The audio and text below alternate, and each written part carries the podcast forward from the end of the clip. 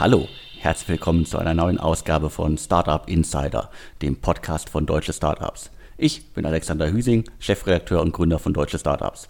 Heute spreche ich wieder mit äh, Sven Schmidt, Seriengründer, Internetinvestor, OMR-Podcast-Legende und derzeit im Ruhrgebiet äh, in Essen mit Maschinensucher unterwegs. Hallo Sven. Moin Alex, vielen Dank und wir haben heute wieder einen äh, Sponsor des Podcasts. Das freut uns sehr. Das ist die Voraussetzung dafür, ähm, dass die Podcasts kostenlos bleiben können. Ähm, Alex, wer unterstützt uns dieses Mal?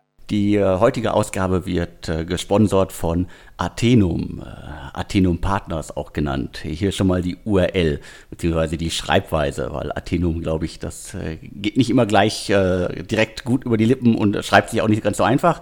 Also A-T-H-E-N-E-U-M und dann ein Strich und P-A-R-T-N-E-R-S.com. Da findet ihr alles, äh, was ich euch gleich noch erzähle. Und worum geht's? Also, Athenum ist ein Unternehmen. Was machen die? Die ermöglichen es Gründern, Investoren und Unternehmen, äh, sich äh, Informationen zu holen. Etwa um Entscheidungen zu treffen oder um einfach einen Pitch-Deck auch vorzubereiten oder halt um ein Segment zu betrachten. Unternehmen ist in Berlin gegründet, weltweit mit zehn Büros unterwegs was machen die genau? Es ist ein B2B-Expertennetzwerk. Also ihr könnt darüber global äh, Spezialisten aus verschiedenen Bereichen äh, suchen und vermitteln bekommen lassen. Und wie muss man sich das vorstellen? So ein bisschen wie Research as a Service. Also Austausch von Wissen über eine Plattform, äh, komplett digital und äh, quasi rund um die Uhr immer und überall äh, abrufbar. So, äh, was müsst ihr noch wissen? Also mal ein, ein kurzes Beispiel. Zum Beispiel, äh, ihr seid ein Investor aus Deutschland, der in ein Mobility-Startup investieren äh, möchte und ihr braucht einfach jemanden, der die Due Diligence macht. Dann könnt ihr das aus einem Pool von über 40.000 Experten über Athenum äh, äh, bekommen. Und hier das besondere Angebot äh, für alle Hörer da draußen mit dem Code berlin.b2b.power den ihr nennen könnt, wenn ihr euch an Athenum wendet, kosten die ersten fünf Expertencalls a 60 Minuten ganz, ganz stark äh, rabattiert, nur 308, 390 äh, Euro pro Call, inklusive aller Kosten und so weiter. Also ein, äh, eine tolle Plattform, ein tolles Angebot für die Hörer des äh, Startup Insider Podcasts. Ja, also schon mal nochmal vielen Dank für die Unterstützung des Podcasts. Ähm, aber lasst uns loslegen, Alex. Ich glaube, wir können gleich zu Anfang mit einer exklusive Mitteilung starten. Caterwings übernimmt Lemon Cat. Ja, platt gesagt, Rocket Internet konsolidiert den Markt für B2B Catering. Alex, du kennst beide Firmen.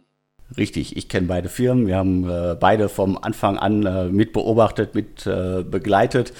Äh, was muss man wissen? Also Lemon Cat, äh, mein letzter Artikel ist noch gar nicht so lange her. Da haben die, glaube ich, 40 Mitarbeiter gehabt, äh, sind mittlerweile auch mehr als ein simpler Marktplatz, ähm, haben sich so ein bisschen Richtung Software-as-a-Service-Lösung für Caterer entwickelt, haben etliche große Investoren auch an Bord, äh, Northzone, Rocket Internet, Point9 Capital, Target Global und äh, Lukas Gadowski es müssten irgendwas so zwischen sieben bis zehn Millionen, glaube ich, äh, in das Unternehmen bisher geflossen sein, das von Doreen Huber gegründet worden ist, ehemals Delivery Hero und äh, Springstar. Vielleicht erinnert sich noch einer an den äh, Inkubator Springstar.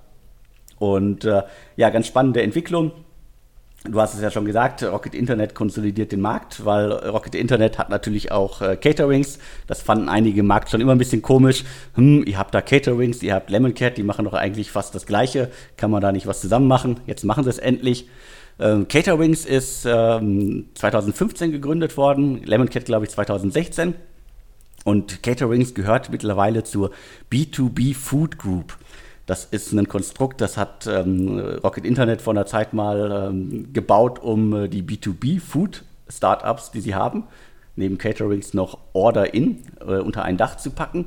Und ich glaube auch immer mal gehört zu haben, dass da durchaus noch äh, andere Sachen unter diesem Dach entstehen äh, sollen, können, äh, müssen. Ich glaube, die B2B Food Group hatte zuletzt, also die beiden Unternehmen, irgendwas um die 120 Mitarbeiter und äh, unter anderem auch ähm, Holzbrink äh, Ventures mit an Bord und, glaube ich, ein Financial Investor, der bei der letzten Runde irgendwas so um die 8 Millionen investiert hat. Also äh, Rocket Internet äh, hat sowohl Caterwings als auch Lemon Cat äh, in den vergangenen Jahren unterstützt. Die konsolidieren jetzt den Markt. Der war sowieso schon ein bisschen äh, konsolidiert in, in Deutschland. Ich glaube, es war ähm, Go Caterer, die ursprünglich aus Frankreich sind, aber glaube ich der Ableger von einem US-Unternehmen sind. Hm, die haben sich schon aus dem deutschen Markt zurückgezogen und äh, diverse andere, die so 15, 16 entstanden sind, kleinere Plattformen sind auch schon wieder zu, verschwunden. Das heißt, äh, ja, spannende Entwicklung. Äh, Rocket Internet hat es bei äh, Zipstar und äh, LoungeRap schon vorgemacht. Wieder eine Fusion, um ein bisschen größer im Markt zu sein. Ja, ich glaube, Rocket hatte ja diese ähm, B2B Food Group ja verkündet und ich glaube, der Gedanke dahinter war sicherlich auch zu sagen, ähm, wir versuchen unseren Erfolg, den wir mit dem Investment in Delivery, Delivery Hero hatten, im B2B-Bereich zu duplizieren. Ähm, dass wir jetzt so früh die Konsolidierung sehen, ist meines Erachtens ein Zeichen, dass der Markt per se nicht ganz so spannend ist wie der äh, B2C-Markt, ähm, der vergleichbare. Denn ähm, es scheint einfacher zu sein, ähm, im B2C-Markt den Kunden zu gewinnen und den Kunden zu halten.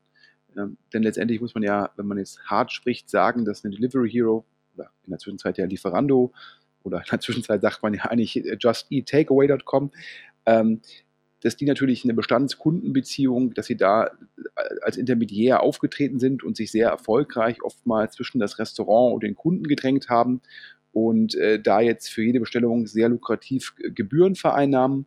Im B2B-Markt ist das ein bisschen schwieriger, weil wenn jetzt eine Firma mit einem Caterer sehr zufrieden ist, ist dann immer die Frage, ob die zweite, dritte, vierte oder fünfte Bestellung weiterhin über die Plattform läuft oder ob nicht sozusagen direkt bei dem Anbieter angerufen wird, weil der halt sagt, ich kann nicht jedes Mal 12, 13, 14 Prozent abgeben ähm, an den Intermediär, weil das halt im Endeffekt äh, dann irgendwann zu einer Margenproblematik wird. Und ähm, daher äh, glaube ich, ist das Wachstum bei den genannten Firmen wahrscheinlich solide, aber nicht so wie in der Anfangsphase bei Lieferheld oder Lieferando extrem stark. Und das führt halt dazu, ähm, dass wir da jetzt schon in der Frühphase die Marktkonsolidierung sehen. Gibt, glaube ich, noch mit Hey Cater, ich glaube ursprünglich mal Christoph Mehr investiert, ähm, noch einen weiteren Anbieter, äh, vielleicht nur eine Frage der Zeit, bis der auch von äh, der Kombination aus Cater Wings und Lemon Cat übernommen wird, um dann zu sagen, ja, der Markt ist ein bisschen schwieriger als der B2C-Markt, aber wenn man ihn in der frühen Phase konsolidiert, kann man vielleicht dennoch äh, sehr kosteneffizient starkes Wachstum generieren. Ähm, auf jeden Fall, glaube ich, eins der Projekte, wo ein gewisser Fokus bei Rocket drauf ist, ähm, wir dürfen da, glaube ich, ähm, gespannt sein. In den USA gibt es auf jeden Fall, glaube ich, EZ-Cater, die, glaube ich, äh, habe ich wahrscheinlich falsch ausgesprochen, die, glaube ich, sehr erfolgreich sind oder zumindest eine sehr hohe Bewertung haben. Und äh, das ist sicherlich auch sozusagen das, das Beispiel, Vorbild, äh, an dem sich Rocket ähm, orientiert. Ja, wo wir gerade dabei sind, äh, wie man sich sozusagen ähm, zwischen, äh, zwischen Kunden und den ähm, Lieferanten stellt. Wir hatten ja schon mal berichtet über Reiki, ähm, Reiki unter anderem Sherry drin, unter anderem ähm, äh, ja auch jetzt in der Zwischenzeit Benchmark ähm, drin. Ähm, eine App, die es Restaurantinhabern ermöglicht, ähm, relativ ja, effizient ähm, halt ja von irgendwie Getränken über Essenszutaten halt alles zu bestellen, was sie halt brauchen. Und da gab es dann ja letztendlich in Deutschland in Anführungsstrichen einen Klon. Ich glaube, böse Zungen würden behaupten, auch Reiki ist schon ein Klon einer chinesischen Firma. Ähm, und dann ist, wie gesagt, Choco ein Klon von Reiki. Ähm, und wir hatten ja schon über Choco berichtet, Alex. Äh, vielleicht kannst du den Hörern mal ein bisschen Hintergrund geben. Ich gebe gerne ein bisschen Hintergrund. Also klar, wir haben schon äh, einige Male über Choco berichtet. Ähm, ist ähm, eine, eine, App, mit der Gastronomen per Messenger unter anderem Lebensmittel bestellen können. Und ähm, äh, Atlantic Labs, also Christoph Mehr, äh, den hatten wir gerade schon bei Hey Cater erwähnt, und ähm, na, äh, Lukas Gadowski äh, hatten da schon investiert. Ich glaube, es waren 4 äh, Millionen. Äh, das hat ein bisschen, ging damals, glaube ich, ein bisschen hin und her und wir waren damit relativ früh dran mit der, mit der Information. Mir sind sie im, äh, im alltäglichen äh, Redaktionsalltag äh, noch nicht so untergekommen. Also sind immer noch sehr still, äh, scheinen sehr an ihrem Produkt zu arbeiten, nehmen sich da, glaube ich, auch Reiki als Vorbild. Von denen gibt es ja auch nicht so viele äh, Berichte oder so viel Berichterstattung über die. Deswegen, also äh, Schoko, ein, ein Reiki-Klon, Reiki ein anderer Klon von einem anderen Unternehmen. Aber ich glaube, im äh, Segment transaktionale Messenger, glaube ich, so hatten wir das mal genannt oder so nennt sich das Segment, äh, sicherlich eine große Nummer. Kann eine große Nummer werden. Und äh, ja, äh, jetzt gibt es schon wieder Neuigkeiten, weil äh, das Unternehmen hat schon wieder Geld eingesammelt. Korrekt, ja, also es ähm, hieß schon vor ein paar Wochen über Berliner Flurfunk, Schoko sucht ähm, 20 Millionen ähm, für die weitere Expansion, scheinbar auch für eine Expansion in die USA angedacht. Das wäre natürlich ganz großes Tennis, wenn äh, sozusagen mal eine deutsche Firma äh, in die USA geht und da erfolgreich wird. Das ist ja meistens eher andersrum der Fall. Und äh, dementsprechend hieß es auch im Berliner Flurfunk, ähm, Schoko würde ähm, äh, auch mit sehr viel US-Investoren sprechen. Und äh, wir können jetzt hier exklusiv vermelden, ähm, dass äh, Schoko ein sogenanntes Termsheet unterschrieben hat, ähm, mit Bessemer. Bessemer, einer der führenden ähm, US-Investoren, die auch ähm, in Deutschland durchaus aktiv sind. Ich glaube, ähm, da hatten wir äh, vor kurzem auch schon mal vermelden können, dass ähm, Bessemer in die, in die Banking-App, ähm, in die Banking-Software, Entschuldigung, nicht Banking-App, sondern in die Banking-Software äh, Mambu investiert hat, ähm, die ja unter anderem, glaube ich, auch von N26 zumindest eingesetzt worden ist. Und jetzt investiert ähm, Bessemer in, in Schoko. Ich glaube, ein ganz großer Erfolg fürs Team ähm, und wieder klasse, dass wir hier die führenden US-Investoren, dass, äh, die, dass die den Berliner Markt und den deutschen Markt weiterhin so attraktiv finden und dann auch investieren. Ähm, aber es muss man auch sagen, ja, es zeigt immer wieder, dass ein Lukas Gadowski, wo sich jeder gefragt hat, warum macht er jetzt neben äh, Flash, beziehungsweise heißt er in der Zeit Zirk, warum macht er nebenbei noch so ein großes Ticket. Also angeblich hat Lukas Gadowski diese vier Millionen fast alleine investiert, also kein übliches Angel-Ticket. Klar, Lukas Gadowski ist natürlich aufgrund des gigantischen Erfolges von äh, Delivery Hero ähm, finanziell unabhängig, aber dennoch, dass er so ein großes Ticket macht und das auch nicht mit Target, sondern alleine, ähm, das hat ja auf jeden Fall, ähm, war damals schon ein Signal und das wird jetzt bestätigt, indem Bessemer jetzt die Runde macht und es zeigt mal wieder, ähm, Lukas Gadowski, der, der kann Geld ja, durchs geschlossene Fenster riechen, der hat ein unglaublich gutes Bauchgefühl, ähm, der weiß, welche Themen heiß sind. Und also daher auch eine Bestätigung natürlich für die ähm, Investitionskompetenz von Lukas Gadowski, aber natürlich auch ein tolles Team, ähm, was es scheinbar sehr gut exekutiert, obwohl es, glaube ich, zeitlich durchaus einen Rückstand hat zu Reiki, ähm, hier jetzt die 20 Millionen von Bessemer einzusammeln und ganz spannend, da haben wir jetzt im Endeffekt äh, mit Reiki ja ein Londoner Team von Benchmark finanziert, Schoko, ein Berliner Team von Bessemer investiert. Ähm, jetzt ist man natürlich zum einen sozusagen dieser goldene Sommer, das Bild, Alex, was du ja gemalt hast, ähm, der geht weiter. Zum anderen muss man natürlich auch fragen, ähm, warum sind hier die deutschen VCs, die jetzt auch größere Fonds haben, ähm, wie ein Holzbrink, warum sind die hier nicht vertreten? Ich glaube, Holzbrink hat damals ähm, sozusagen auch versucht, ähm, da in Schoko zu investieren. Aber warum haben sie jetzt nicht nochmal das, das versucht? Oder, oder vielleicht hat es Holzbrink versucht und äh, dann hat sich bewusst für Bessemer entschieden, um, um einfach in den USA äh, sozusagen mehr Netzwerk, mehr Kontakte zu haben für eine etwaige Expansion.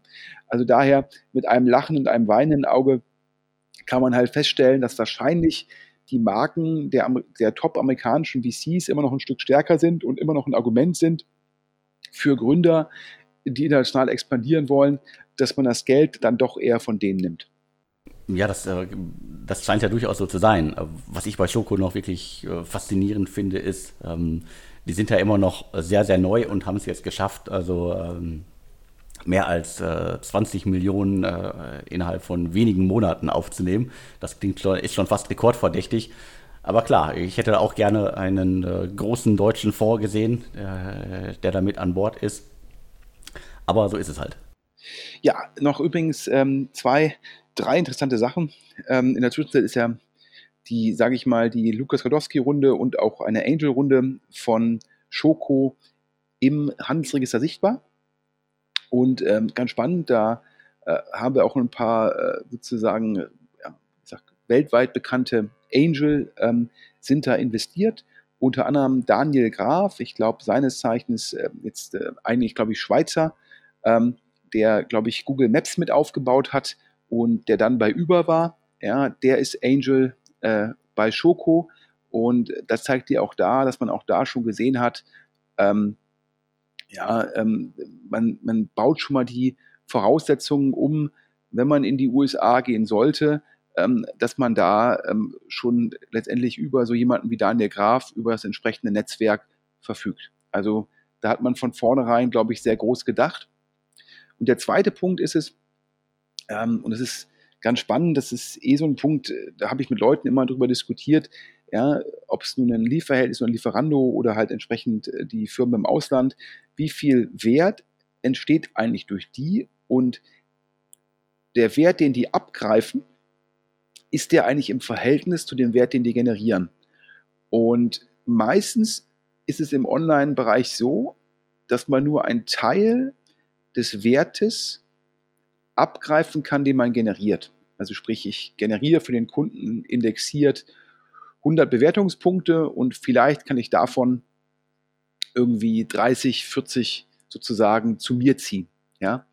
Ähm, und ich glaube, bei, ob es nun, ob es nun Just Eat Takeaway ist, ob es Delivery Hero ist oder ob es Grubhub ist, ich glaube, da ist es einer der wenigen Sonderfälle, wo man mehr Wert abgreifen kann, als man generiert. Ähm, denn ich glaube, klar, die machen Bestellen effizienter, indem ich das über eine App tun kann. Und sie machen es auch nochmal sozusagen effizienter, weil ich in einer App alle Angebote sehen kann.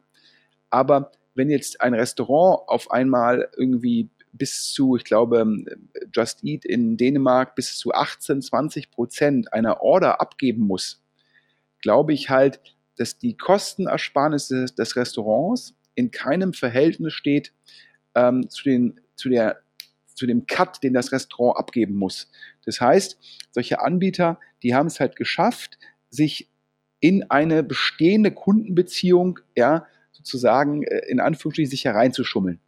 Und ähm, das macht ja letztendlich aus Investorenperspektive diese Modelle so interessant, ja, und potenziell so lukrativ.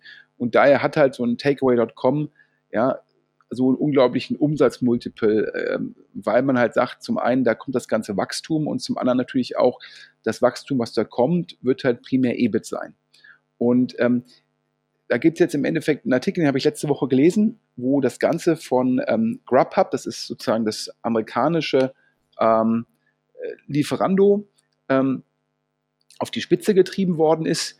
Ähm, da, da, ist mir fast die Kinnlade runtergefallen. Den, den Artikel können wir, glaube ich, genauso verlinken, wie auch den Link zu unserem äh, Sponsor des Podcastes. Grubhub hat ähm, eine Kooperation gemacht mit äh, Yelp. Yelp ist ähm, letztendlich, es hieß in Deutschland mal Quipe in Anführungsstrichen oder sozusagen ähm, Quipe war mal das, bevor es von Yelp gekauft worden ist in Deutschland. Also sprich, äh, gelbe Seiten mit Bewertungen, also sprich, was TripAdvisor für Hotels ist, ist dann Yelp für ähm, lokale Dienstleister. Und Grubhub ist zu Yelp gegangen, hat gesagt, hör mal, wir tauschen die Telefonnummern der Restaurants auf eurer Plattform gegen Grubhub-Nummern aus. Und Grubhub hat mit den Restaurants eine Vereinbarung, dass sie halt pro Anruf zahlen müssen.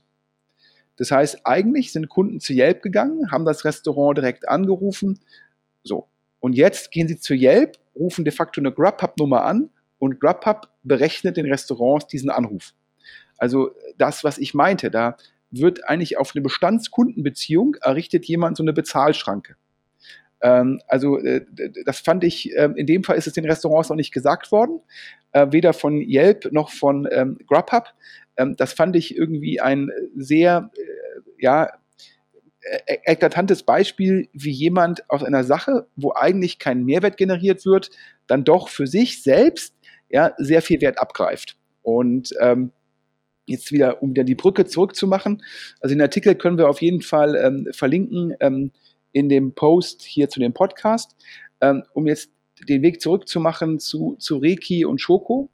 Ähm, letztendlich ist es ja ein sehr ähnliches Modell, was die planen. Die wollen letztendlich, dass die Restaurantinhaber ähm, jetzt nicht mehr direkt bei der Metro und Co. bestellen, sondern genauso äh, wie es Lieferando und Co. geschafft haben, dass der Endkunde, wenn er zu Hause auf der Couch sitzt, ein bisschen auf der App surft von Lieferando und dann bestellt, wollen die, dass der Restaurantinhaber bei ihnen bestellt und letztendlich dann die Order äh, von wem auch immer sie dann ausgeführt wird, ob es jetzt die Metro ist oder andere Dienstleister. Und das hatte ich ja schon mal initial gesagt, ähm, als wir über Schoko gesprochen haben. Ich glaube, also wenn ich jetzt Großhändler wäre, ja, dann würde ich da extremst aufpassen, dass ich zum Schluss nicht in eine Situation komme, wie manche Restaurants in Dänemark. Die hatten äh, zuerst eigene Kunden, dann waren sie auf Just Eat, dann war Just Eat irgendwann äh, sehr erfolgreicher äh, Monopolist, hat auf einmal die Marge auf 18 bis 20 Prozent hochgezogen. Wenn man als Restaurant nicht mitwachen wollte, ist man letztendlich, ja, ähm, dann hat man gar keine Orders mehr bekommen. Denn die, die Kunden hatten sich in der Zwischenzeit so sehr an die App gewöhnt, dass sie gar nicht mehr daran gedacht haben, dass sie das Restaurant auch direkt anrufen können. Und ich glaube, in dem Fall schafft natürlich einen Reiki, einen Schoko, schafft über die ja, neue, neu, ja, Neuerfindung, sage ich mal, des, des User Interfaces einen Mehrwert, indem man halt sagt, ich baue halt einen vertikalen, transaktionalen Messenger, ähm, wo die Leute halt, der Gastronom, der halt primär mit seinem Handy arbeitet, der kann da halt sehr effizient nebenbei sagen, aha, mir fehlt das, mir fehlt das, ich fotografiere das oder ich tipp's kurz ein und äh, dann, dann bestelle ich das äh, im Endeffekt fast friktionslos. Dadurch entsteht natürlich ein Effizienzgewinn. Ob jetzt dieser Effizienzgewinn zum Schluss dazu führen kann, dass so eine Plattform wahrscheinlich irgendwie bis zu 10% Marge auf die Order haben will, in einem Segment, wo die Margen eh gering sind. Da bin ich halt mal gespannt, ob äh, der, der, der Wert, der abgegriffen wird, noch in einem Verhältnis stehen wird zu dem Wert, der geschaffen wird. Ja, ähm, und da wäre ich als Lieferant unglaublich vorsichtig und würde mich eher fragen, was kann ich strategisch tun, damit mein eigenes Interface mindestens genauso gut wird und ich selbst in der Lage bin, die direkte Kundenbeziehung zu behalten. Ja, also das ähm, ist da ein bisschen meine Perspektive auf diesen Gesamtmarkt und ähm, ja, da laufen wir halt im Endeffekt äh, ein bisschen immer in so strategische Fragestellungen rein. Ähm, aber Investoren wetten halt sehr stark darauf, dass das, was halt einem Grubhub, einem Takeaway, einem Just Eat, einem Delivery Hero so erfolgreich gelungen ist, dass man das halt auch im gewissen Rahmen auf B2B-Märkte duplizieren kann. Also ich bin gespannt, ob das klappt. Ähm, äh, Nochmal zu den äh, Lieferdiensten, was ich halt vermehrt sehe, ist, ähm, in, in, Deutschland äh, haben wir jetzt auch ein äh, großes Monopol und äh, die verschiedenen äh, kleinen Restaurants und Lieferdienste versuchen jetzt alle halt sehr krampfhaft bei jeder Lieferung darauf hinzuweisen, dass man bei ihnen direkt bestellen kann, sei es jetzt irgendwie per Telefon oder halt irgendwie über WhatsApp. Das heißt, das ist den Restaurants ja durchaus bewusst, dass sie da in Abhängigkeit von einer großen Plattform stehen. Klar, die Abhängigkeit wird natürlich immer problematischer, je mehr sich ein Markt konsolidiert und durch die Übernahme ja, von pizza.de und Lieferheld ist Lieferando natürlich jetzt, ähm, ja, ich glaube, gibt es halt noch in einzelnen Städten in Deutschland, noch gibt es noch Deliveroo, ähm, aber ansonsten beherrscht ein Lieferando sowohl das Plattformgeschäft, also wo die Logistik selbst vom Restaurant übernommen ist, wie auch teilweise das Last-Mile-Logistikgeschäft, wo halt die Lieferung ausgeführt wird. Ich glaube, das Business heißt bei Takeaway Scuba. Ja, ähm, ich glaube trotzdem, die haben hier auf den Straßen das Lieferando-Fahrräder. Ähm, ja, und da ist halt dann, ähm, ist dann halt wenig Konkurrenz da und wenn keine Konkurrenz da ist, dann steigt halt die Verhandlungsmacht für den Anbieter und dann äh, ist es bisher immer so gewesen, wie bei Just Eat in Dänemark, dass halt die Plattform in der Lage war, die sogenannten, den sogenannten Cut oder auch Take Rate genannt, von ja, 12 auf bis zu 18 Prozent hochzuziehen. Das heißt, in so einer Marktkonsolidierung liegt meistens so ein 50-prozentiger Pricing-Upside und natürlich ganz klar, dieser Upside ist halt reines EBIT, weil wenn ich halt den Cut von 12 auf 18 Prozent hochziehe, da entstehen mir ja keine Kosten bei. Und deshalb werden halt diese Firmen an den Börsen entsprechend mit so hohen ähm, Umsatz- und EBIT-Multiples gehandelt, weil halt von den Anlegern antizipiert wird, dass das Wachstum, was da kommt, ja, wird halt äh, reiner Deckungsbeitrag sein.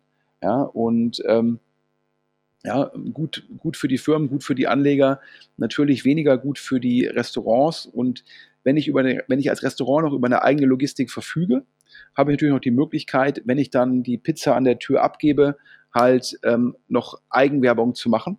Und ähm, klar, die Restaurants merken jetzt auch, dass sie halt gezwungen sind, mehr nochmal in den Kundenkontakt zu investieren, mehr in Kundenzufriedenheit. Sie müssen gucken, dass sie eine Marke aufbauen, damit sie halt den Kunden halt binden und so halt äh, ja die Preismacht des Anbieters wiederum limitieren. Gut, gehen wir zum nächsten Thema. Robert Meyer und der SPD-Vorsitz. Alex, gib den Hörern vielleicht mal ein kurzes Update zu. Wer ist Robert Meyer und was hat er letzte Woche verkündet? Ja, also Robert Meyer ist schon äh, etliche Jahre in der äh, deutschen Start-up-Szene aktiv. Ähm, was hat er gemacht? 2009 hat er mit äh, Johannes Schaback, äh, inzwischen CTO bei Home24, äh, ähm, Ladenzeile gegründet, eine Shopping-Plattform. Und äh, ja, das hat er einige Jahre lang sehr erfolgreich gemacht. Äh, 2011 hat Springer da die Mehrheit übernommen. Ich glaube, es waren damals 40 äh, Millionen. Bis Ende 2018 war Robert Meyer, glaube ich, offiziell bei, bei Ladenzeile beschäftigt.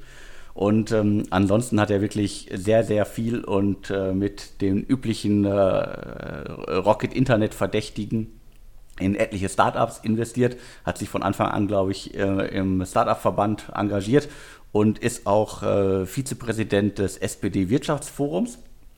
Und jetzt will er wirklich in die ganz große Politik. Er möchte SPD-Chef werden ähm, und äh, stellt sich zur Wahl. Äh, familiär muss man noch äh, als Hintergrund wissen, äh, er ist der Sohn von Ingrid Matthäus Meyer, äh, ältere Hörer werden sie kennen, 82 äh, von der FDP zur SPD gewechselt. Und äh, ja, Robert Meyer äh, gibt alles, bekommt sehr, sehr viel Unterstützung aus der Szene, hat äh, über alle Social-Media-Kanäle, wo ich es gesehen habe, äh, Facebook, Twitter und so weiter, aus der Szene sehr, sehr viel Zuspruch bekommen als Unternehmer.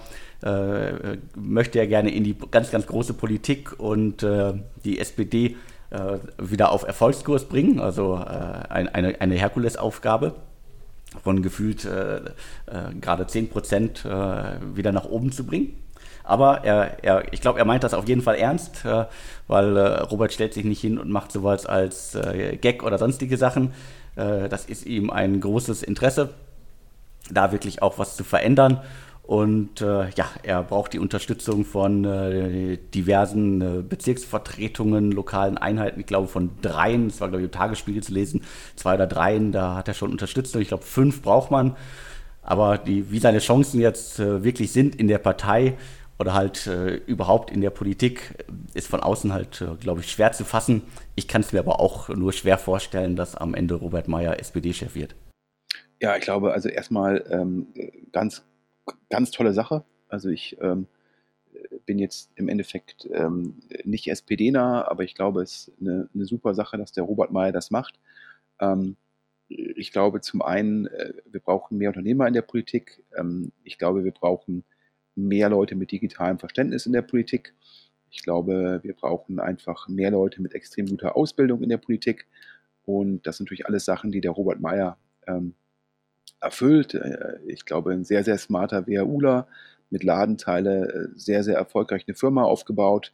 Ähm, glaube ich, auch einer der ja, äh, Super Angels in Berlin. Ich glaube, auch mit dem Johannes Schaback ähm, extrem viele, extrem gute Investments gemacht.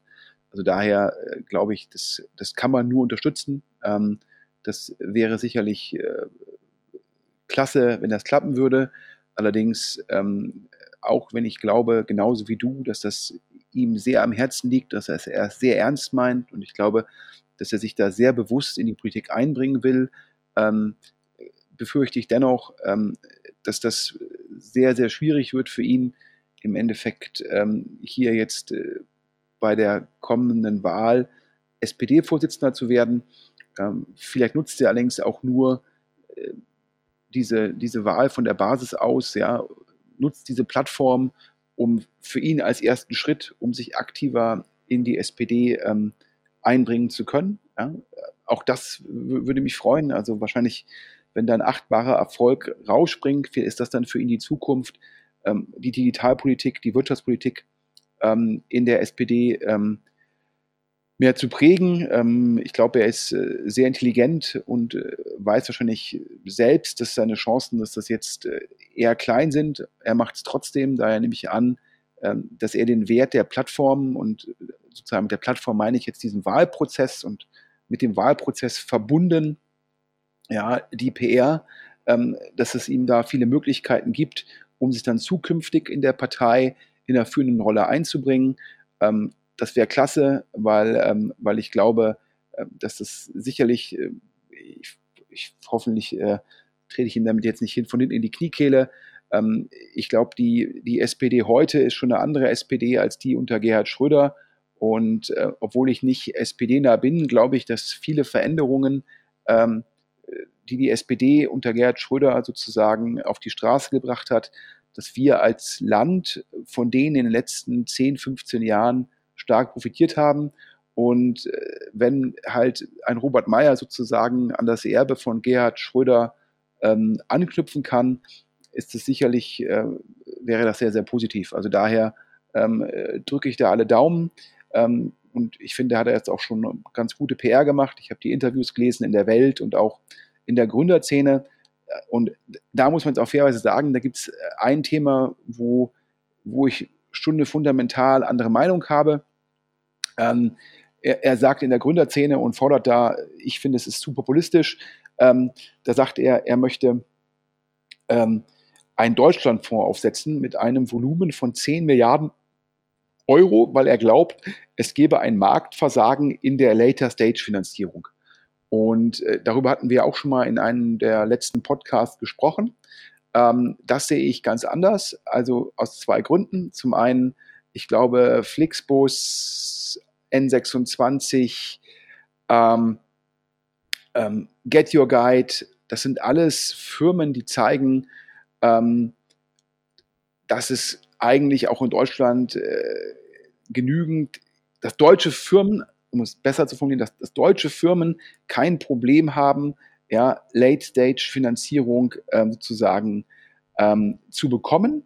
Und meines Erachtens ist es sekundär, ob das jetzt im Endeffekt von einem deutschen Fonds gemacht wird oder von einem ausländischen Fonds.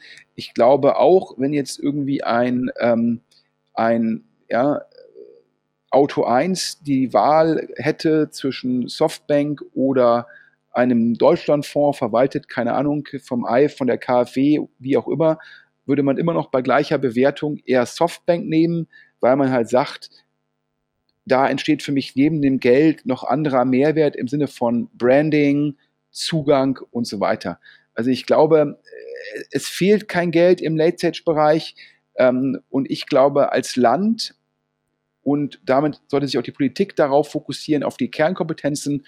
Und bevor wir ähm, 10 Milliarden äh, investieren, um im Late-Stage-Bereich gegen Sequoia, Softbank, Insight und Co. anzutreten und dann äh, sozusagen ein staatlicher Fonds potenziell unter adverser Selektion leidet, äh, bin ich eher dafür zu sagen, wir investieren in die Kernkompetenzen wie Infrastruktur, wie Bildung. Was meine ich damit? Schnellere Internetanschlüsse, ja, mehr Geld für die ähm, Informatikausbildung, am besten schon ja, ähm, in den Schulen, in jedem Fall an den Unis. Ich glaube halt, ähm, die richtige Infrastruktur gekoppelt mit äh, super ausgebildeten Absolventen, das ist die Basis, dass gute Firmen entstehen.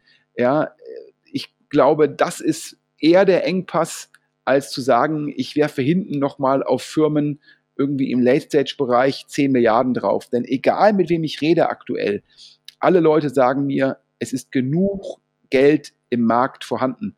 Und wenn man sich jetzt die Entwicklung der letzten Wochen anschaut, wo ja auch die, äh, die amerikanische Fed wieder die Zinsen gesenkt hat, wo Zinsen teilweise nochmal gefallen sind. Ich glaube, in Dänemark kriegt man jetzt einen negativen Zinssatz, wenn man sich ein Haus sozusagen, wenn man ein Haus finanziert von einer Bank, einen negativen Zinssatz. Das heißt, wir haben weiterhin ähm, sozusagen eine, eine, Geldflut in Märkten und das merkt man auch bei der Startup-Finanzierung. Und äh, also dementsprechend die Forderung, da bin ich der Ansicht, ja, da, da würde ich mir dann eher vielleicht äh, ja, ähm, weniger staatliche Eingriffe wünschen als mehr. Aber ansonsten für die SPD, ja, ich würde mich sehr freuen, ja, also leider Gottes im ersten Schritt glaube ich nicht dran, dass er es gewinnt, aber wenn er es gewinnen sollte, den Vorsitz, umso besser. Aber ich bin überzeugt, dass er da sicherlich ähm, das hier als äh, Plattform nimmt, um sich zukünftig stärker einzubringen. Und ähm, ich glaube, das ist schon eine Mammutsaufgabe. Ja, ich hätte jetzt gesagt, so ein Johannes Schaback, der hat sich schon ein dickes Brett mit Home 24 ausgesucht.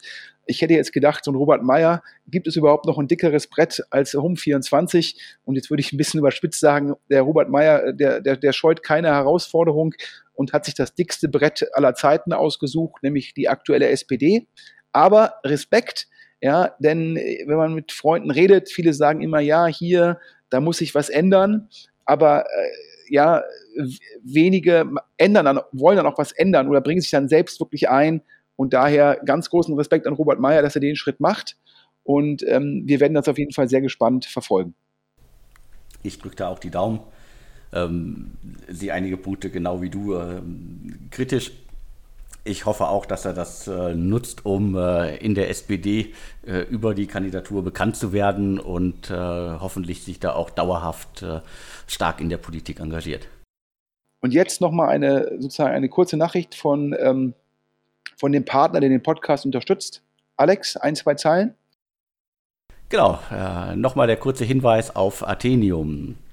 Also Gründer, Investoren, Unternehmen, die Informationen von Experten brauchen, äh, sollten unbedingt bei Athenum äh, vorbeischauen. Da gibt es äh, über 400.000 Experten, die kann man quasi on-demand rekrutieren, äh, global in allen Sektoren und Funktionen.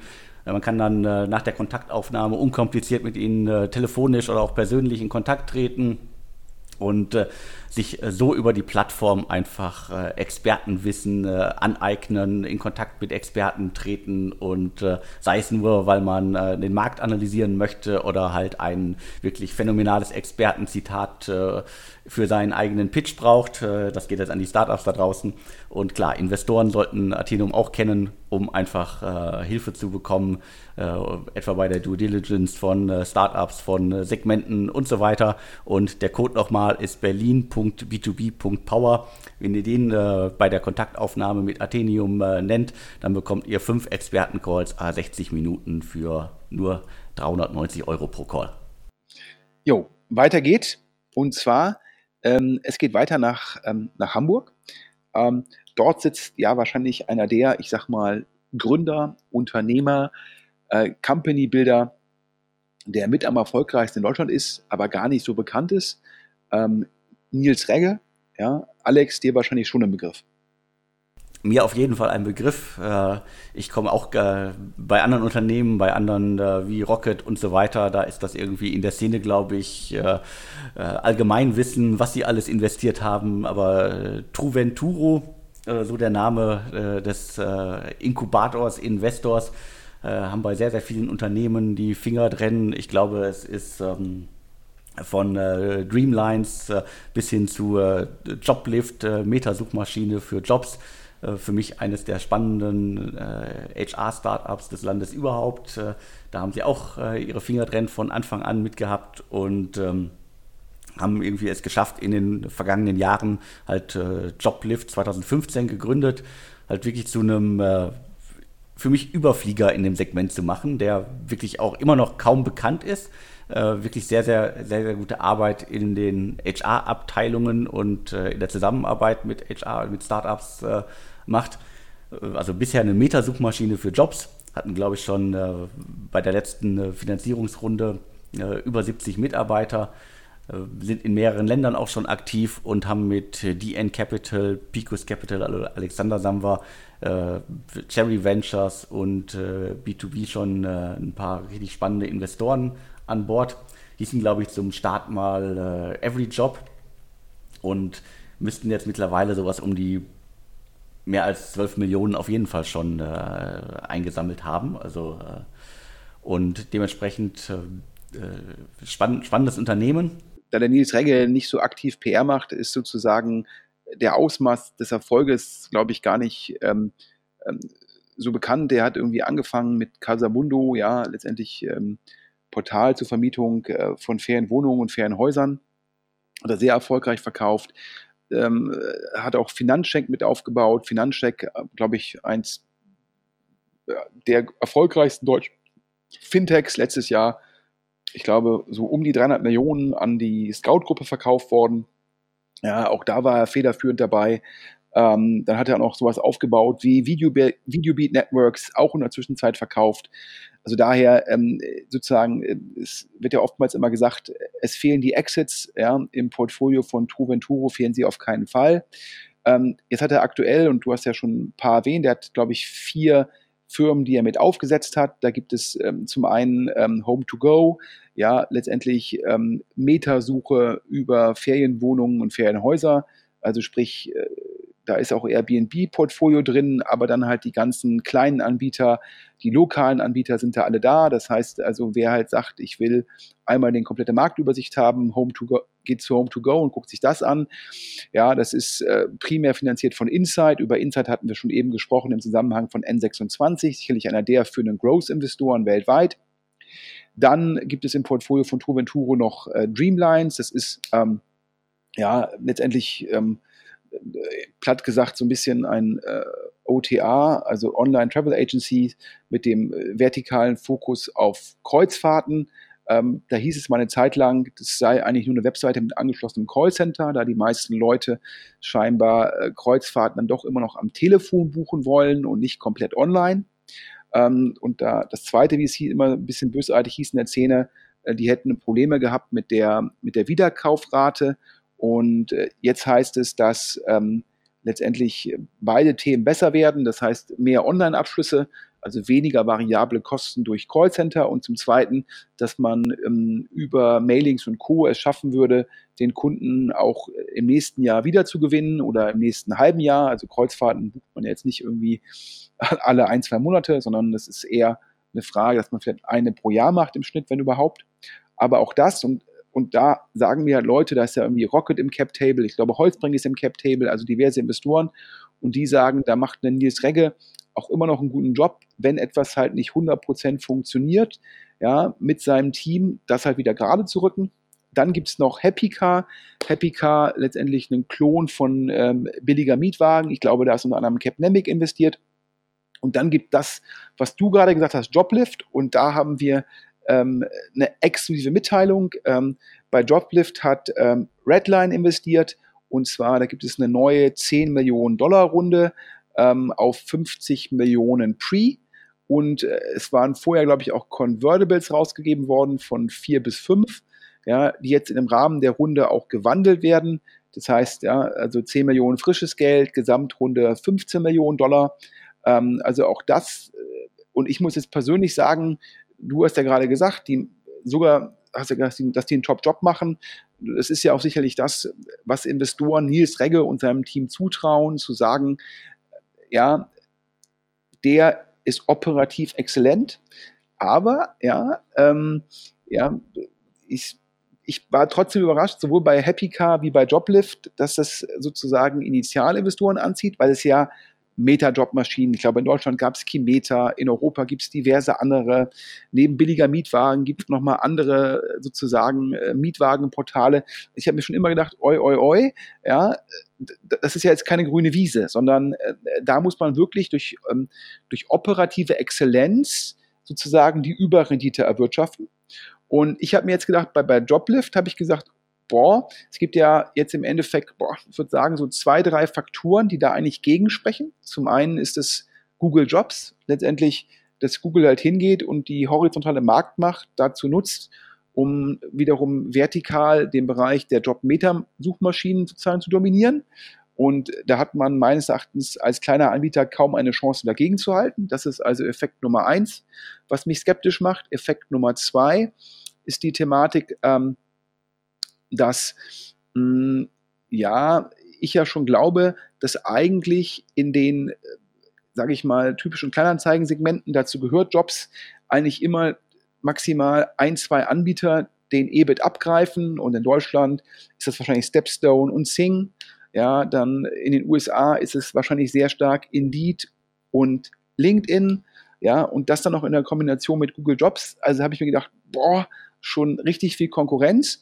Und der dritte Punkt ähm, ist halt, das ist jetzt für die Hörer, ich muss schon fast sagen, für die älteren Hörer, es gab ja diese nuklearen Winter 2001, 2002. Das hat damals viele Job-Startups zerrissen, weil auf einmal die Nachfrage geringer wurde. Ja, und klar, das führt erstmal schon mal zum Umsatzrückgang, weil weniger Firmen Anzeigen schalten wollen. Und die Firmen, die Anzeigen schalten wollen, haben halt gesagt, ich zahle pro Inserat aber nur noch die Hälfte. Das heißt, ja, das, da ist der Umsatzrückgang ist auf einmal multiplikativ, denn die Anzahl der Inserate geht zurück und der Preis pro Inserat geht zurück. Und das ist natürlich dann schon sehr bitter. Das heißt, ich würde eigentlich sagen, die meisten Jobboards sind sogenannte zyklische Geschäfte und ja, und steht ja potenziell so ein Zyklus, sage ich mal, bevor. Und deshalb habe ich mir gedacht, oi, oi, oi, in der Gesamtkombination für Joblift, äh, also die Makrofaktoren, da habe ich eher, da sehe ich eher Gegenwind als Rückenwind. Aber dass dann trotzdem so ein Joblift in der Lage ist, jetzt nochmal 10 Millionen frisches Geld, davon wohl 6 Millionen Dollar ähm, von, von Redline angeblich und dann nochmal 4 Millionen von den Bestandsinvestoren.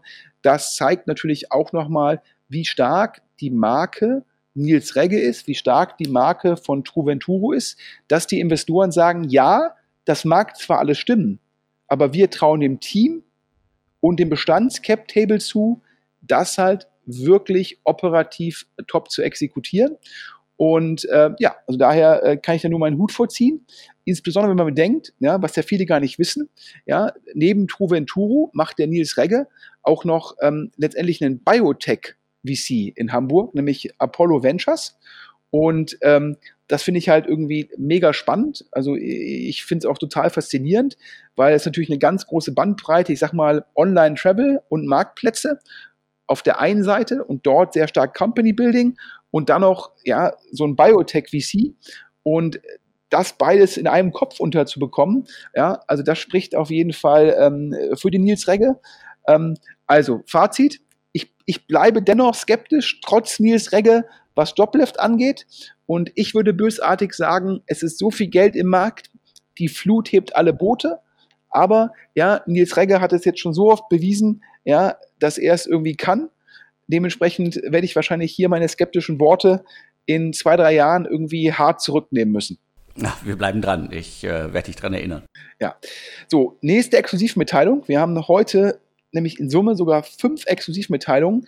Du kannst aufdecken, wer in Billy investiert hat. Billy, ähm, unter anderem bisher investiert, Rocket Internet, glaube ich auch Gründer, die schon mit Rocket zusammengearbeitet haben. Billy, Fintech, Factoring, ähm, spannender Markt mit viel Rückenwind. Und wir hatten ja schon gesagt, dass wir im Berliner Flurfunk, der hat uns gesagt, die raisen gerade Geld auf 200 Millionen Euro Pre-Money-Bewertung. Und du kannst jetzt verraten, wer der geheimnisvolle Investor ist. Das mache ich doch glatt. Also nochmal die Hintergrundinfos zur Runde. Ähm, es, es, wurde kein, kein wirklicher Name verkündet. Äh, es gab höchstens den kleinen Hinweis, dass es äh, ein Investor ist, der bei Raisin, äh, Transferwise und äh, N26 investiert ist. Und du hast gerade schon gesagt, ähm, äh, Billy, ein Unternehmen, das von den ZenCap-Gründern Christian Grobe und Matthias Knecht gegründet worden ist da sind schon vorher, schon vor der 30 Millionen Runde, über 40 Millionen reingeflossen. Das heißt, die scheinen im Factoring-Segment äh, im Vergleich zu einigen anderen äh, eine große Kugel schieben zu wollen und auch zu können. Und äh, an Investoren, äh, also Creandum, äh, Rocket Internet, äh, Speed Invest, Avala Capital, Picos Capital, also Alexander Samba, sind da alles schon investiert. Und der scheue Investor, der auch bei Raisin und bei N26 in Deutschland an Bord ist und da genauso scheu ist. Ähm, das ist Hedo Sophia. Der Investor hält jetzt 9,8 äh, Prozent an, an Billy. Das zeigt also, dass die da wirklich auch eine äh, ne große Nummer sind im Cap Table, in der Gesellschafterliste und trotzdem halt immer noch komplett unter dem Radar fliegen. Äh, zum Vergleich, also Creandum, die auch, glaube ich, in den meisten Artikeln äh, hervorgehoben worden sind bei der jetzigen Runde, die halten jetzt äh, knapp 15 Prozent an äh, Billy. Und äh, Hedo Sophia, äh, ein äh, Geldgeber aus, äh, aus den USA, sind auch wohl noch bei einigen anderen deutschen Startups äh, an Bord, die in den letzten Wochen und äh, Monaten sehr in der Presse standen und wurden da auch überall nie genannt oder wollen nicht genannt werden, sollen also äh, keine Lust haben, im, äh, im Fokus zu stehen, waren aber bei etlichen Runden äh, im Lead. Und äh, ich glaube, Sven, du kannst am besten noch mal so ein paar Hintergründe zu Hedo Sophia liefern, weil du das schon ein paar Mal gemacht hast. Ja, Hedo Sophia ähm, ist letztendlich dahinter, es stehen wohl ähm, zum einen, ja, wahrscheinlich äh, ja, der PR-Unternehmer in England überhaupt, Ian Osborne und sicherlich einer der führenden ähm, Investoren aus den USA, nämlich, ähm, ich hoffe, ich spreche das jetzt richtig aus, äh, den Vornamen kriege ich immer noch ganz gut hin, äh, nämlich ähm, äh, Shamat. Ähm, äh, und jetzt der Nachname, da werde ich mir jetzt die Zunge irgendwie sozusagen mehrfach brechen. Ähm, äh, da werden ja wahrscheinlich alle Investoren, die den persönlich kennen, jetzt laut lachen, dass ich das jetzt komplett falsch ausspreche. Es ist der Gründer von äh, Social Capital. Ähm, ja, ich hätte jetzt gesagt, einem der führenden Fonds in den USA, ähm, der auch bei Facebook war. Ähm, in der Zwischenzeit ist, wird der Fonds wieder in ein Family Office umgewandelt. Ähm, Shamat Pali Hapi Tia habe ich wahrscheinlich komplett falsch ausgesprochen. Jetzt lachen wieder alle. Ja. Ähm, der Kollege hat mit dem Ian Osborne zusammen, die wollten eigentlich sozusagen so eine sogenannte, ja, man nennt das irgendwie Blank Check Company, ähm, an die Börse bringen, um dann mit der Akquisition zu tätigen. Und diese sollte damals heißen Social Capital Hedosophia Holdings. Nach meinem Verständnis ist daraus nichts geworden. Sie haben dennoch irgendwie Geld eingesammelt, teilweise eigenes Geld, haben, äh, wenn ich mit anderen Investoren spreche, ähm, sehr gute Leute angeheuert, die jetzt sehr stark im Fintech-Bereich investieren. Und äh, sozusagen Ian Osborne und Shamat sind die Köpfe dahinter. Und dann gibt es aber auch halt operativ Investmentmanager, die sehr gut sein müssen, die das dann halt ausführen. Und ähm, ja, äh, letztendlich haben die sich entschieden, ähm, über sich über vertikale Kompetenz zu differenzieren und äh, PR nicht so zu betonen.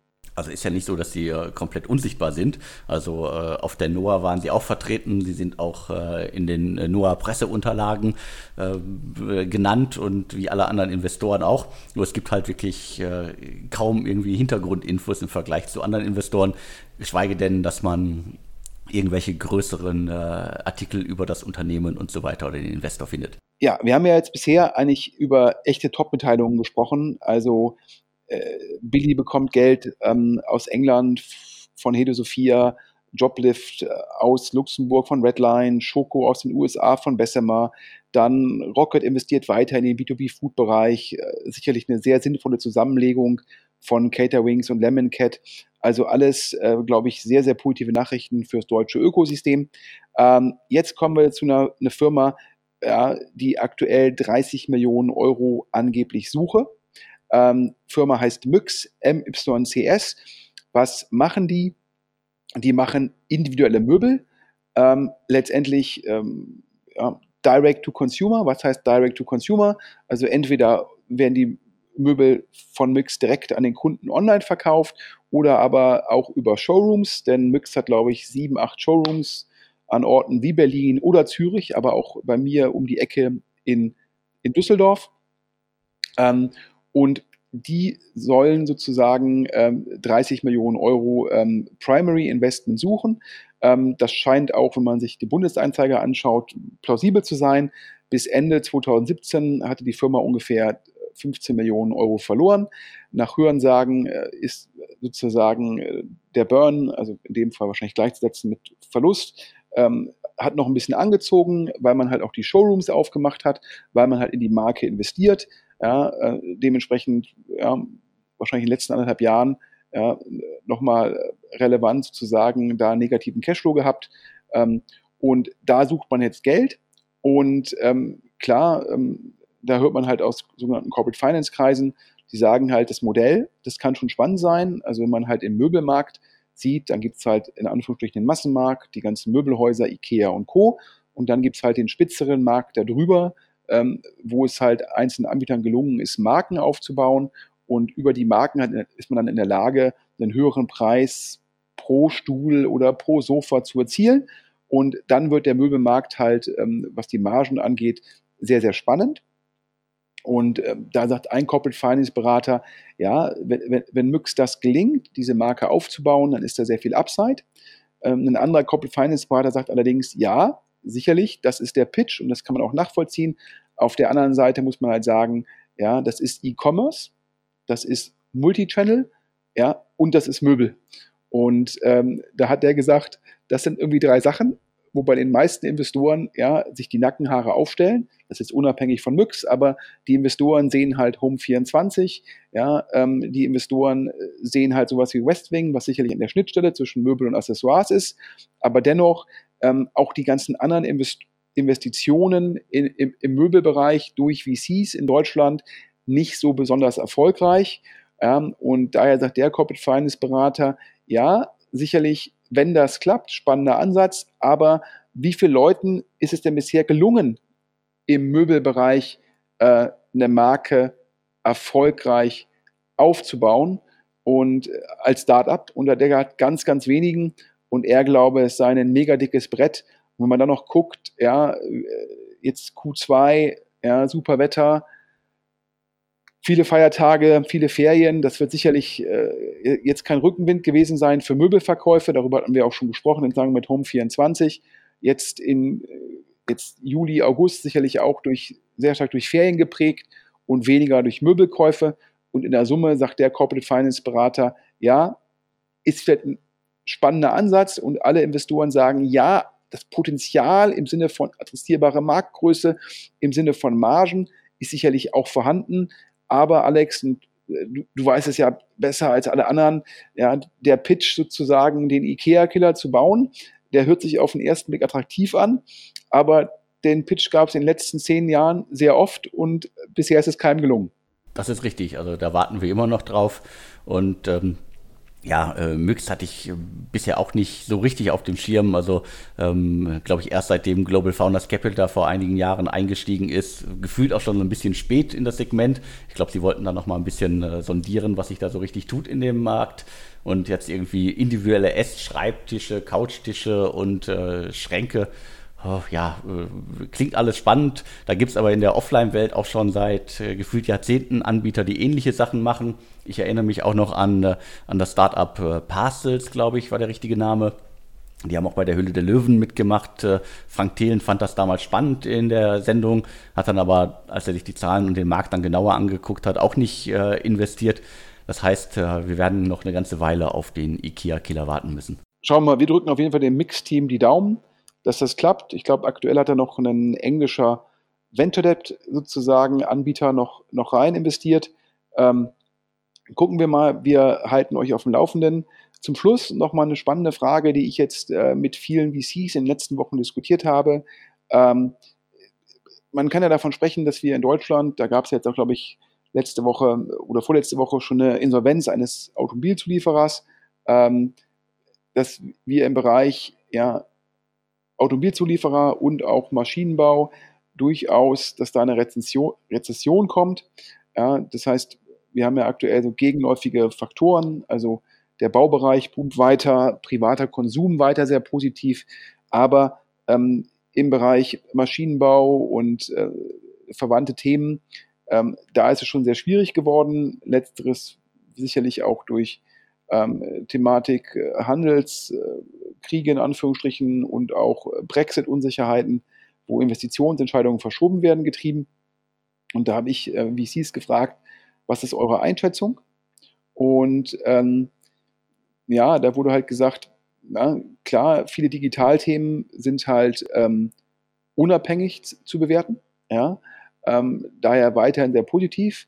Allerdings ähm, waren da so zwei, drei Kernaussagen, die die meisten geteilt haben. Das eine war es, die meisten Fonds versuchen aktuell noch von ihren Investoren, den sogenannten Limited Partners, Geld einzusammeln, weil sie halt glauben, äh, wenn diese, ich nenne es jetzt mal Sektorrezession, komplett durchtragen sollte, dann mag es sein, dass sozusagen dieser, diese Flut von Kapital wieder abnimmt. Und deshalb wäre es halt gut, jetzt halt für Vehikel, ob es ein Opportunity Fund ist oder eine Vergrößerung des letzten Fonds oder ob es ein neuer Fonds ist, jetzt Geld einzusammeln Und das konnte ich auch mit LPs bestätigen, die sagen, da werden aktuell nochmal viele Fonds vorstellig, um Geld einzusammeln. Das heißt, die VCs sagen halt, lieber jetzt sicherstellen, dass meine Koffer gefüllt sind. Ähm, Punkt zwei, ein VC, der sagt, er, er glaubt, dass diese Rezession in dem Bereich Automotive, Automotive-Zulieferer, Maschinenbau, dass die auch durchtragen wird auf die Gesamtwirtschaft. Der sagt halt, er glaube, hm, Kapital wird auch in den nächsten Jahren keine Knappheit sein für Tech-Firmen, aber er glaube, dass die Investoren kritischer werden und das würde bedeuten, dass ja, er nennt das, ja, dass sich, dass sich die meisten, dass sich die guten von den schlechten Firmen dann doch sozusagen differenzieren würden. Ja, das heißt, ähm, er hat so ein bisschen bösartig gesagt, in den letzten 18 Monaten sei fast jede Firma finanziert worden und er glaube, wenn die Krise kommt, würden die guten Firmen weiterfinanziert werden, aber wir würden da eine Auslese sehen. Ja, ähm, das fand ich schon ganz spannend und ein weiterer Investor hat gesagt, ähm, dass natürlich man halt gucken muss, ähm, ob das Geschäftsmodell der Firma irgendwie ähm, ja potenziell halt irgendwie, ob das dann essentiell sei für den Kunden oder ob das halt zyklischer Natur sei. Und da müsste man dann schon differenzieren. Ähm, und der Investor glaubte auch, dass viele dieser, sage ich mal, Corporate VCs, dieser Corporate Acceleratoren-Themen oder dieser Innovation Hub-Themen, er glaube halt, dass wenn diese Sektorrezession durchgreift auf die Gesamtwirtschaft, dann glaube er, dass solche Ausgaben von den großen Corporates als erstes wieder sozusagen gestrichen werden. Ähm, also er sah als Konsequenz Corporate Venture Capital dann eher skeptisch. Ja, und das war so die, ähm, die Einschätzung, äh, fand ich ganz spannend. Das heißt also, ich glaube, als, als, als gute Firma muss man sich gar keine Sorgen machen. Ähm, als Firma, die eventuell, wo der Gründer halt weiß, gibt ein, zwei Herausforderungen. Da wäre so meine Konsequenz, wenn ich da der Gründer wäre, zu sagen, zum einen kann ich jetzt noch schnell Kapital aufnehmen, bevor sozusagen die Auslese stattfindet. Und das zweite ist, das Kapital, das ich dann aufnehme, wie kann ich sicherstellen, dass ich mit dem Kapital zum Ziel komme. Ja, das wäre so ein bisschen mein, mein Takeaway, ähm, um mal wieder den 58. Anglizismus des Podcasts zu verwenden, ähm, den ich dann für Gründer als Konsequenz hätte. Ja, ich habe das auch äh, gesehen. Also äh, es gab ja, glaube ich, jetzt mittlerweile mehrere äh, Insolvenzen im äh, Automobilzuliefersegment. Und äh, ich hatte mir das nochmal angeguckt. Ich glaube, auf Süddeutsche oder bei Spiegel Online gab es eine größere Zusammenfassung über das Segment. Äh, äh, und es wird dann auch, glaube ich, ähm, wenn man sich das anguckt, es gibt halt sehr, sehr viele Unternehmen, gerade in Baden-Württemberg, äh, Schrägstrich Stuttgarter Raum oder halt in Bayern, eher Niederbayern, die halt sich in den vergangenen Jahrzehnten halt im Automobilsegment ähm, wirklich positioniert haben. Und diese ganzen, also viele in diesem Segment, also wir reden ja von so einer Sektorrezension, sind halt vom Verbrennungsmotor abhängig oder bauen auf das Segment. Und da muss halt ein kompletter Wandel stattfinden. Und es gibt natürlich darüber hinaus noch äh, einige andere Segmente.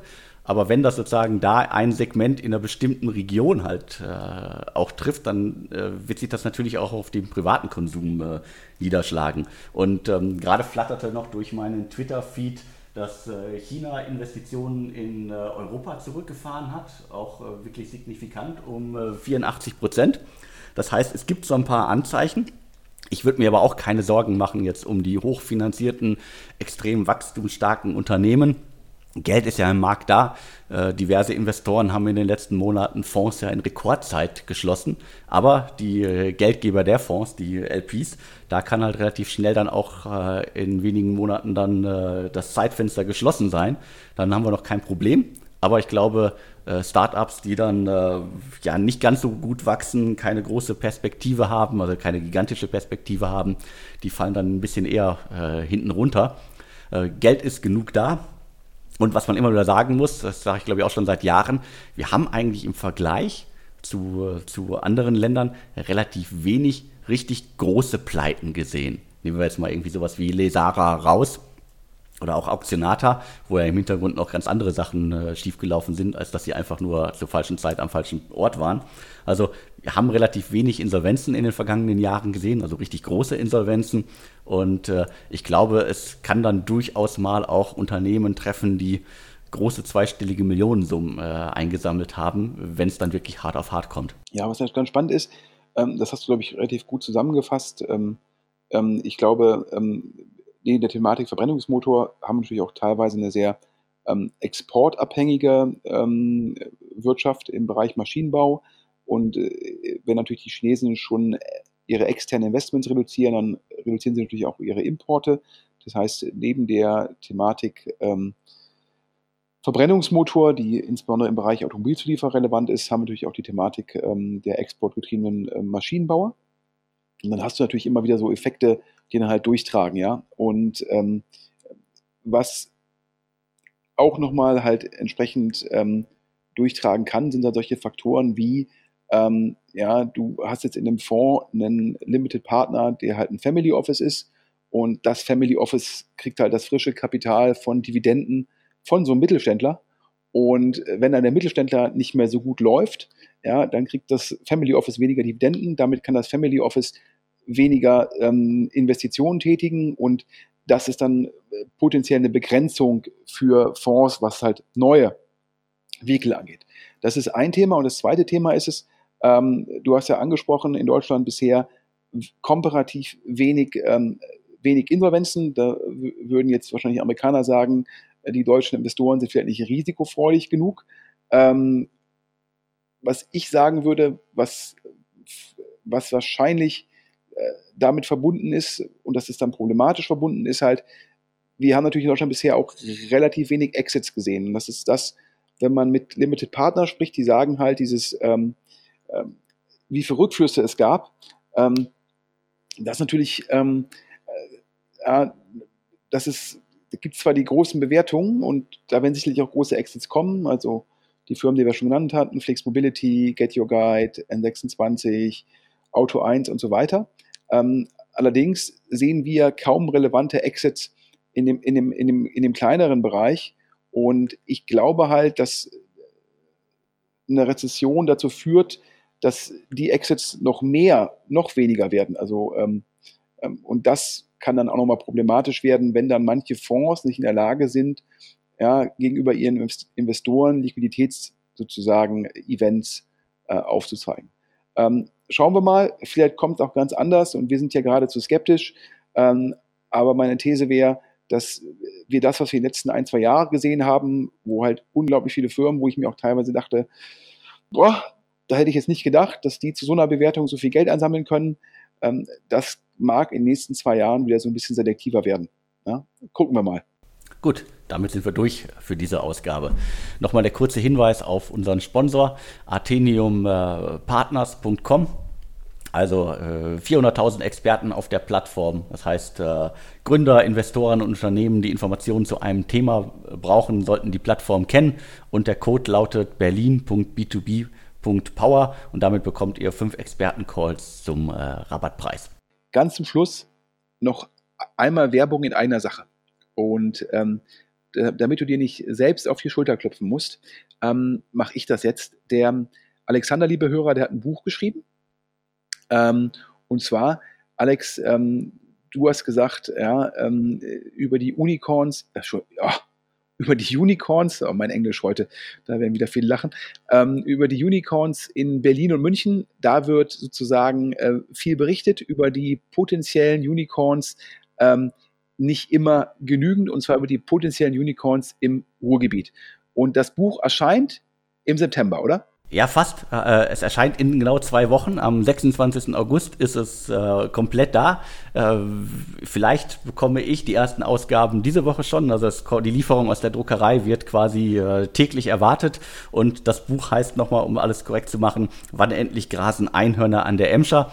Und ich habe es nicht ganz alleine geschrieben, sondern das Team von Deutsche Startups äh, in Person von äh, Simea und äh, Christina, die haben fleißig mitgeholfen, weil 272 Seiten hätte ich in knapp sechs Monaten auch nicht alleine geschafft. Und was habe ich dir vorgeworfen, Alex, als du mir von dem Buch erzählt hast? Der Alex hat mir gesagt, was kostet das? Und ich glaube 9,90 Euro. Korrekt? Genau, korrekt. Und, und da habe ich, hab ich gesagt, meines Erachtens nach, ist jetzt, jetzt gefühlt falsch, aber ich hätte jetzt gesagt, ob das Buch 9,90 Euro kostet oder 19,90 Euro, das macht keinen Unterschied. So, aber bei 9,90 Euro habe ich jetzt an die Hörer ein relativ einmaliges Angebot. Jeder von euch, der mindestens 25 Bücher auf Amazon bestellt und uns sozusagen den Bestellbeleg zumailt, ja, der wird im Podcast erwähnt und es wird einen Post geben, wo wir sozusagen auch nochmal ähm, auf jede Firma, die das macht, verlinkt. Denn ich glaube, das ist ein Projekt, was Unterstützung ja, sozusagen ähm, verdient. Ja, 9,90 Euro, das ist ja kein Kampfpreis, das ist meines Erachtens fast geschenkt. Das heißt, hier mit der Aufruf an jede Firma, die uns hier zuhört, kauft 25 Bücher, bitte über Amazon. Warum über Amazon? Wir machen mit dem Projekt auch Amazon SEO. Ja, wir gucken mal, wie wir das Buch bei Amazon nach vorne bringen können, ja, damit es dann noch mehr Leuten auffällt. Ähm, und äh, dementsprechend, wie gesagt, jeder, der mindestens 25 Bücher über Amazon kauft, uns den Bestellbeleg zumailt, wird im Podcast erwähnt und wird im Post erwähnt. Also daher viel günstiger kann man nicht PR machen, denn die 25 Bücher kann man super an Mitarbeiter, Kunden und Co. verschenken, auch zu Weihnachten, kommt ja bald. Und kriegt dann nicht nur das Buch zu einem sportbilligen Preis, er bekommt auch noch kostenlose PR obendrauf. Also daher, ich erwarte, ja, das Ziel ist zumindest irgendwie das Buch unter die Top 100 bei Amazon zu bringen. Daher, liebe Leute, ja, wenn jemand Unterstützung verdient hat, dann der Alex, der dieses Buch, ich glaube, mit seinem Team in Nachtarbeit geschrieben hat. Ich will hier komplette Transparenz. Maschinensucher ist in dem Buch auch vertreten, aber ich würde das Buch genauso pushen, wenn Maschinensucher in dem Buch nicht vertreten wären. Also daher, bitte unterstützt den Alex, ja, der ähm, meines Erachtens da, der will damit kein Geld verdienen, sondern der Alex will eigentlich nur ans Ruhrgebiet zurückgeben. Und das finde ich persönlich super klasse. Ja, vielen Dank für die äh, warmen Worte und äh, ja, ich freue mich auf äh, Bestellung des Buches und wer jetzt meint, es geht über das Ruhrgebiet, ja, geschenkt, weil äh, ein Unternehmensporträt von äh, Urlaubsguru, von Gastrohero oder Maschinensucher ist ja genauso interessant, wenn man in äh, München, Hamburg oder in Stuttgart sitzt. Absolut, da kann man sich eigentlich immer wieder inspirieren lassen, wenn man halt gebündelt über Firmen liest und guckt, was sind deren Erfolgsfaktoren, was macht die besonders? Ähm, wie gesagt, in dem Fall ist halt die Gemeinsamkeit, dass die alle im Ruhrgebiet sitzen und damit zeigt der Alex halt auch, ja, sicherlich in Berlin ist das Cluster in Deutschland, aber man kann auch außerhalb von Berlin sehr erfolgreiche Firmen bauen und ähm, ich finde generell, wir brauchen in Deutschland mehr Start-up-Berichterstattung, die sich auf die einheimischen Firmen fokussiert. Weil man fragt sich ja oft, warum sind amerikanische Firmen global so erfolgreich? Und ich glaube, es hat viel mit so einem Trickle-Down-Effekt zu tun. Ja, dann schreibt TechCrunch darüber und dann schreiben halt weltweit irgendwelche Journalisten von TechCrunch ab und schon entsteht durch einen Artikel mehrere. Also im Endeffekt so ein Dominostein-Effekt. Und das ist natürlich für deutsche Firmen nicht immer gut. Und daher finde ich es klasse, wenn halt im Endeffekt führende deutsche Journalisten wie der Alex ja, über die deutschen Firmen schreiben und denen sozusagen eine Plattform bieten. Und wenn dann Leute das Buch kaufen und dann Kunde werden von GastroHero oder Kunde von den Urlaubsgurus ähm, werden, das ist doch top. Daher nochmal als Angebot 25 Bücher über Amazon.de bestellen. Dafür gibt es eine Erwähnung im Podcast obendrein und noch im Endeffekt im Post. Also das ist sozusagen das Sommerangebot und lasst uns zusammen das Buch erfolgreich machen. Und wer ansonsten noch Hinweise hat, ähm, Informationen hat, gerne an podcast.deutschestartups.de. Ja, äh, vielen Dank äh, und äh, wir hören uns kommende Woche wieder und ich glaube, diese Ausgabe ist damit jetzt die längste Startup Insider Podcast Folge ever. Aber ich glaube, das lohnt sich auf jeden Fall. Wir haben so viele exklusive News und Hintergründe und Analysen. Ich weiß, einige werden wieder mehrere Tage brauchen, um alles zu hören, aber wir geben halt unser Bestes. Euch einen guten Wochenstart. Alex, vielen, vielen Dank. Ja, danke und tschüss.